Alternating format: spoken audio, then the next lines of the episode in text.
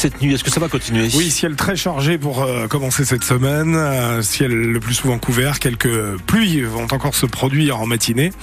Les températures toujours douces, 6 hein, à 7 degrés en pleine météo complète après les infos. Les vacances de février ont donc débuté dans le Nord-Franche-Comté. Et pour certains d'entre vous, c'est l'occasion de s'adonner aux joies du ski et de la glisse en général, sauf que dans les stations cette année, la neige n'est pas forcément au rendez-vous partout. Au Ballon d'Alsace, quatre pistes sont ouvertes à la Gentiane uniquement grâce à la neige de culture, trois vertes et une bleue. Pas de quoi donc satisfaire les skieurs aguerris, mais pour ceux qui viennent quand même sur les pistes, on fait contre mauvaise fortune bon cœur, comme a pu le constater Hervé Blanchard. Nina a le sourire, neige de culture ou naturelle, pas un souci pour la belle Fortaine. J'ai appris à skier il y a trois semaines donc. Je sais pas ce que c'est la vraie neige. Le chasse-neige, ouais, c'est comme ça là. Je me suis mis au ski la seule année où il n'y a pas de neige. Il est vrai que pour les skieurs occasionnels comme Delphine ou les débutants comme Jean-Hervé, le ballon cette année c'est tout bon. Ah, elle est très bonne, agréable. il y a deux trois endroits où il y a un petit peu de terre, mais sinon c'est sympa. Ça nous permet déjà à mon fils et à nous de pratiquer, d'apprendre et de prendre du plaisir. Alors cette neige de culture, c'est si différent Question à Fred, moniteur de ski. La neige est plus dure qu'une neige euh, traditionnelle, quoi, c'est tout. Thierry et sa famille viennent souvent au ballon et qu'importe les conditions. J'ai pas trouvé trop de, de différence, hein, mais bon, c'est vrai qu'elle accroche. Et puis bon, après, c'est vrai que ça fait un peu de la soupe en bas, mais en haut, c'est top. Hein. Moi, j'aime bien. Hein. Seul déçu, et encore, les vacanciers parisiens comme Cyril et sa fille Roxane venus pour une semaine. Moi, je trouve qu'il n'y a pas assez de neige. Bon, euh, peut-être qu'on va aller euh, autre part, par exemple à la patinoire. J'aimerais qu'il y ait plus de neige, mais bon, la météo, elle décide.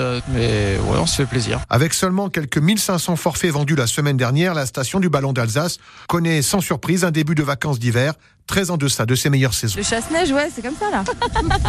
Et pour ceux qui veulent savoir comment on fabrique hein, cette fameuse neige de culture, rendez-vous à 6h45 tout à l'heure dans le grand format avec Thibaut Hubert-Claude, le responsable des pistes du Ballon d'Alsace. Le frelon asiatique gagne du terrain en Franche-Comté. Arrivé dans le département en 2016, le nombre de nids a été multiplié par 10 entre 2022 et 2023. On est passé de 30 à 300 nids dans le secteur de Besançon. Et ces insectes répartis entre reines et faudoitrices et ouvrières peuvent causer de nombreux dégâts sous les ruches et les abeilles. Alors le syndicat Picole du Doubs propose aux maires de communes d'installer des piégeages à partir du 15 mars. Le but est de capturer les premières reines pour limiter la prolifération, car le frelon asiatique pose plusieurs problèmes selon Michel Messonnier, le président du syndicat apicole du Doubs. C'est un problème pour la biodiversité, hein, parce que le frelon asiatique se nourrit d'insectes un nid bien constitué va consommer environ 11 kilos d'insectes, dont 4 kilos d'abeilles. Hein. C'est un problème pour les administrés des communes. Il y a du danger Hein, avec le frelon asiatique. Surtout quand on aura les nids primaires, ça peut être dans un cabanon de jardin, dans un coffre à jouets d'un gamin, dans le, ça peut être un abri de piscine. Et le troisième volet, c'est un volet économique. La destruction d'un nid, c'est entre 120 et 150 euros.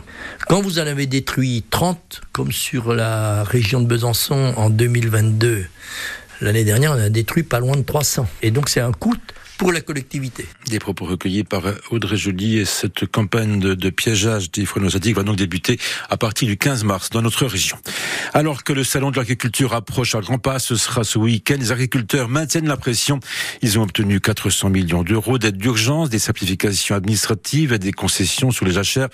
Mais ils ont encore des attentes sur leurs revenus, notamment Emmanuel Macron recevra demain la FNSEA et les jeunes agriculteurs. Le trafic des trains reprend normalement ce matin à la SNCF. Après la grève entamée jeudi soir par les contrôleurs, une autre mobilisation se profile, celle des aiguilleurs.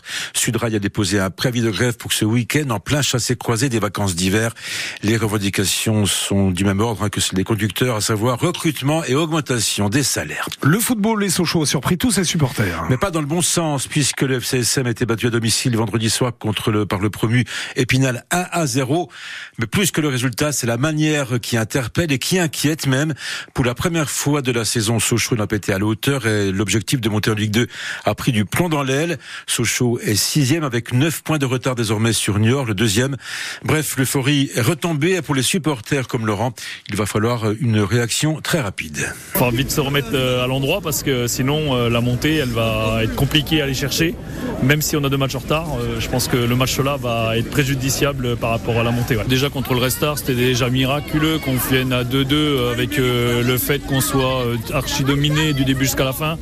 Donc je pense que c'est depuis le mois de janvier qu'on a du mal vraiment à se remettre le rythme et de fait d'avoir rencontré des équipes de Ligue 1 qui nous ont quand même pas mal dominé dans le jeu. On a du mal à retrouver notre jeu qui était euh, avant la trêve et il va falloir me remettre les têtes à l'endroit pour que ça rejoue euh, propre parce que là clairement ils se remettent en question euh, bon, pas mal de joueurs. Prochain match pour Sochaux, ce sera ce vendredi encore à Bonal contre Martigues, le troisième de National. Toute l'actualité de Sochaux, ce soir entre 18h et 19h dans 100% FCSM sur France Bleu Belfort en avec Alexandre Lepère et notre consultant Stéphane Crusset. Et puis en Ligue 1, Brest a battu Marseille 1 à 0 hier soir en match de clôture de la 22e journée. Euh, Brest qui s'empare au passage de la deuxième place au classement le Paris Saint-Germain.